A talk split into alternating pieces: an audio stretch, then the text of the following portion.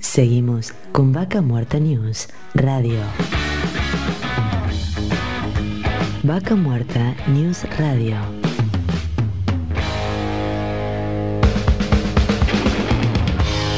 Auspicia. Estudio Jurídico Jasper y Asociados.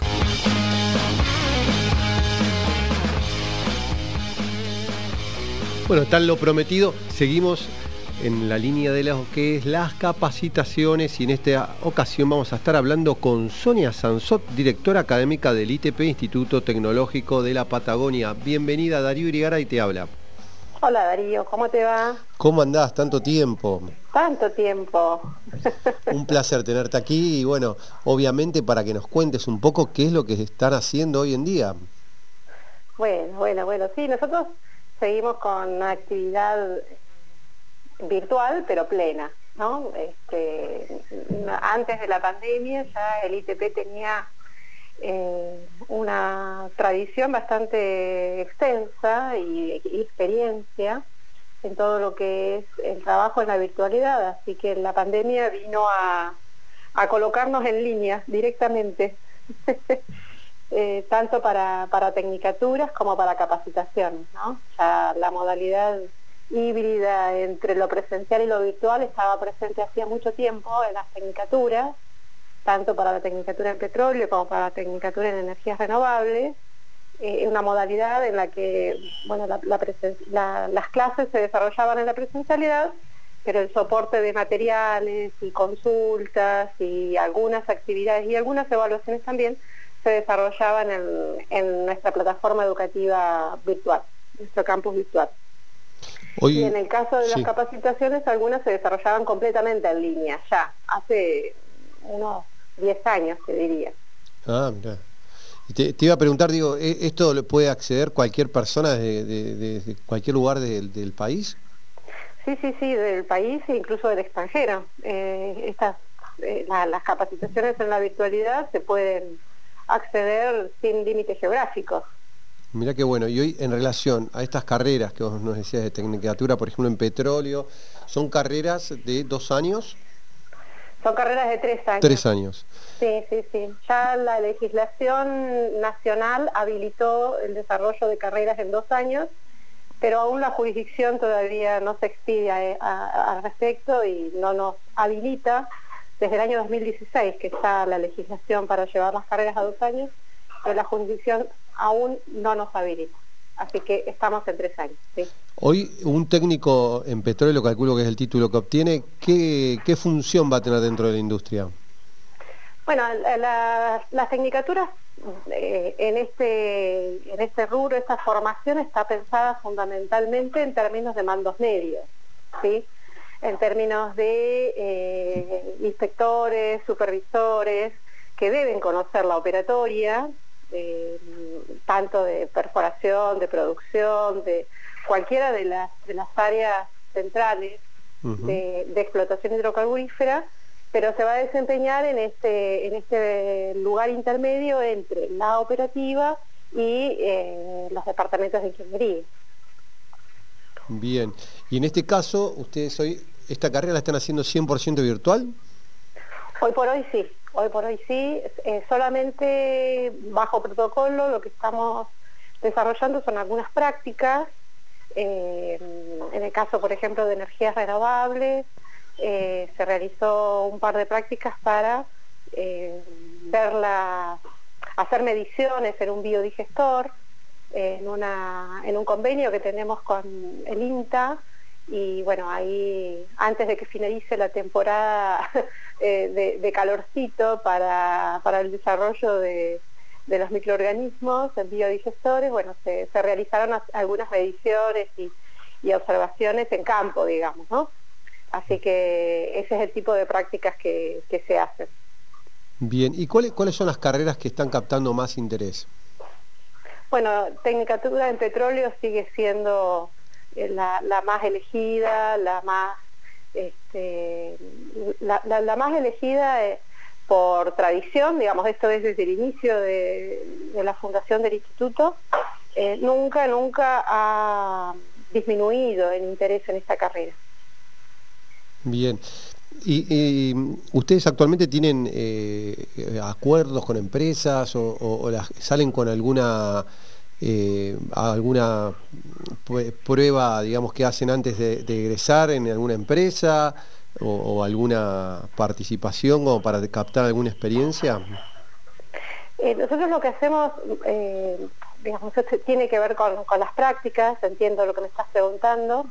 Eh, se desarrollan visitas, experiencias a campo y en algunos casos pasantías, ¿sí? Eh, que, son muy limitadas y, en épocas de crisis cada vez más. ¿sí?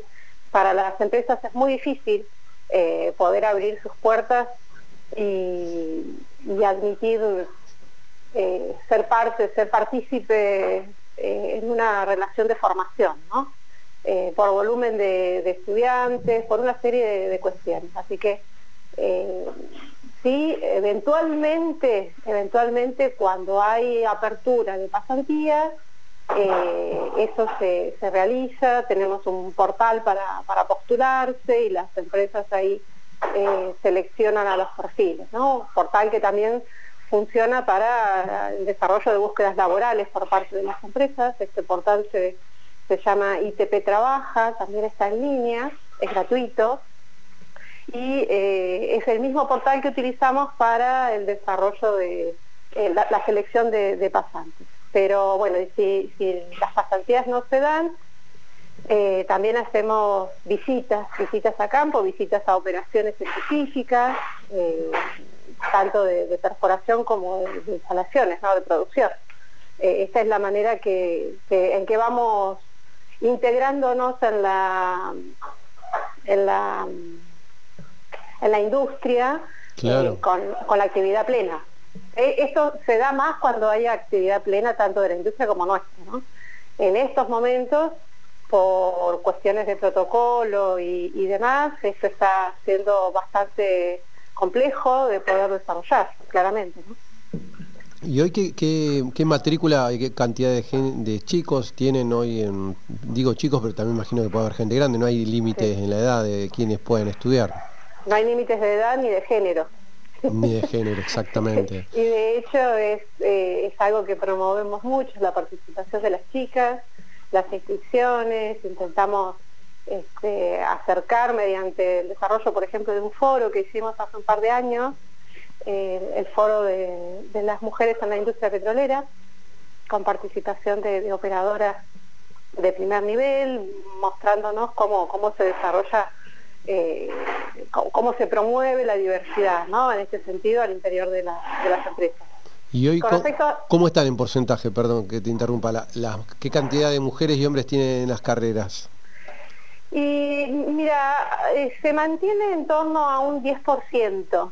Hace bastante tiempo habíamos logrado que subiera ese porcentaje entre los años 2015, 2018 aproximadamente, habíamos logrado llegar hasta un 13, 14% en, en, volúmenes totales, ¿no? En números relativos eh, eh, absolutos de matrícula pero luego esto volvió a decrecer y estamos ahí alcanzando el 10% con, con mucho esfuerzo. De, mujeres. De mujeres, sí, sí, de participación de, matrículas femeninas, si se quiere. Exacto, a ver si a ver si se suman más, porque realmente no una industria que, está preparada hoy y, la impulsan. Uno a veces escucha desde los gremios que han hecho también de que se sumen este, trabajadoras a la industria y este, realmente no hay inconvenientes para desarrollarse en la tarea que sea, ¿no? No, no, claramente que no. Eh, de hecho es, un personal muy buscado por precisión, por ejemplo, precisión en el, desarrollo de las operaciones. Este, entonces, sí, intentamos promoverla, pero bueno, no, no nos estaría saliendo muy bien últimamente. Eh, sí, sí lo que, lo que hemos intentado hacer es promover más becas en este sentido, mm, privilegiar la participación de, las chicas en el desarrollo de becas porque también ahí tenemos un cuello de botella importante, ¿no? una limitante importante eh, en relación con madres, por ejemplo, chicas que son madres, que son este, cabezas de familia y que se complica el doble para poder eh, ingresar y finalizar la carrera, ¿no? Entonces ahí, bueno, estamos promoviendo también eh, en, un convenio con lo que eh, con, el, con el municipio de, Neuquén por una parte, como, como un actor, y por otra parte con SAEM, que este, es quien, quien desarrolla las becas, ¿no? quien ofrece las becas concretamente. No hemos logrado esto, por ejemplo, eh, el ofrecimiento de becas de parte de empresas del sector. SAEM, para, para el que no sabe, es el servicio de, acá en Neuquén de estacionamiento medido. Digamos, eso lo deben hacer en el marco de la responsabilidad social empresaria, de impulsar el tema de becas a mujeres por ahí que, están con contextos que, que se les complica poder capacitarse y les brindan el apoyo en este sentido. Exactamente. Así que bueno, reconocimiento especial para, para esa empresa que no es del sector, pero que sí apuesta a promover esta formación, ¿no? Este compromiso. Así que bueno, ¿y qué otras eh, carreras están, están ofreciendo? Principalmente eh, eh, dentro de Tecnicaturas es petróleo y, el tema de energías renovables. Y me hablaste de capacitaciones. Sí, sí, sí. En materia de capacitaciones tenemos un amplísimo eh, abanico de, ofertas.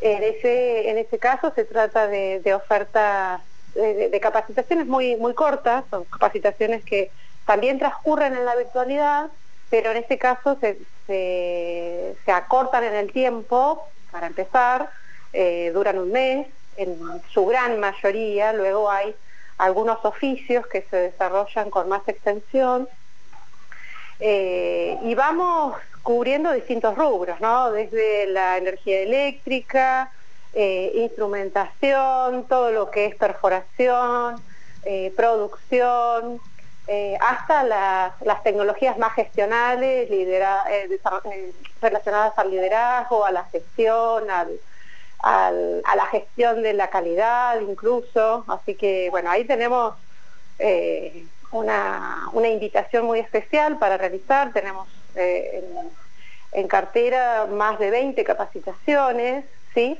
Eh, que están todas publicadas en nuestra web www.itpneuquem.edu.ar y este, bueno, es, es, muy amplio el abanico ahí. Te podría mencionar eh, control de pozos, coil tubing, operación de fractura hidráulica, eh, eh, procedimientos de trabajo seguro, válvulas de la industria aerocarburífera, etcétera. Un gran etcétera, porque ya te digo, son más de, 20 capacitaciones las que se van renovando todos los meses, ¿sí? Esto es un, proceso continuo, están iniciando, estas que te mencionaba, las del mes de junio, están iniciando alrededor del 15 de junio, y eh, bueno, tienen un mes de, duración y se desarrollan en línea, ¿no? En nuestra plataforma. ¿Qué cantidad de horas?